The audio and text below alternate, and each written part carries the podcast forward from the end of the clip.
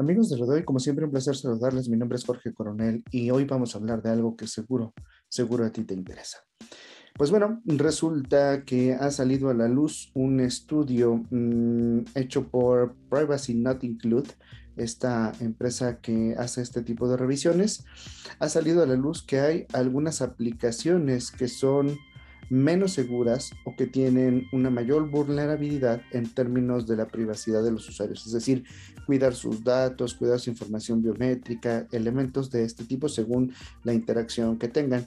Y este estudio de Privacy Not Include eh, señala que las aplicaciones que ofrecen servicios eh, relacionados con la salud mental son las que mayores deficiencias eh, presentan son, son catalogadas como privacidad not included, es decir, la privacidad no está incluida.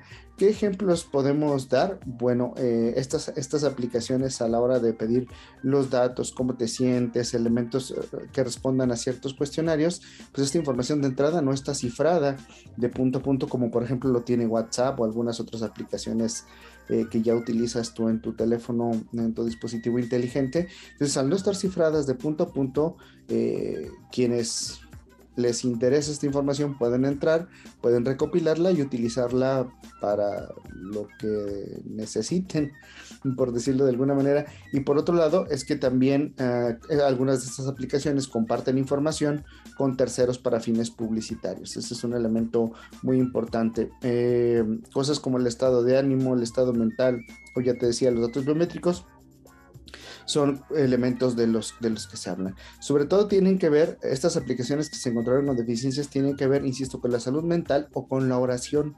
Esto es algo bastante interesante porque, bueno, sobre todo se detonó en la pandemia que las personas se acercaran más a buscar información sobre salud mental o se apegaran un poco más a sus creencias religiosas. Entonces esto parece ser un caldo de cultivo bastante, bastante interesante. De hecho, a 29 de 32 aplicaciones que empezaron a observar, les los catalogaron o les pusieron la etiqueta de privacidad no incluida. Quiere decir, como ya te decía, que comparten información con terceros para fines publicitarios o que es muy fácil eh, poder obtener la información que ahí se comparte porque no está encriptada eh, o el sistema de encriptamiento que tiene es bastante básico. Esos son elementos muy, muy importantes que debemos de, considerar, ¿no? Inclusive, inclusive algunas que, utilizan inteligencia artificial, esto no las, no las exime, que sean inteligentes para interactuar, no quiere decir que necesariamente sean más seguras, es un elemento importante. Pues así que hay que tener mucho cuidado con las aplicaciones que uno descarga, mm, hay que saber quién es el, el creador, quién es el responsable, eh, ser cuidadoso y no descargar todo, sino informarnos antes, antes de, eh, descargarla, informarnos que, quién la ha desarrollado, para qué sirve, qué, qué, mm, qué, problemáticas podría presentar y qué beneficios, por supuesto. Pues hasta aquí lo que tenemos en este espacio de Puebla Digital para ti en lo de hoy. Mi nombre es Jorge Coronel, me despido de ti, pásalo muy bien, nos escuchamos y nos vemos la próxima.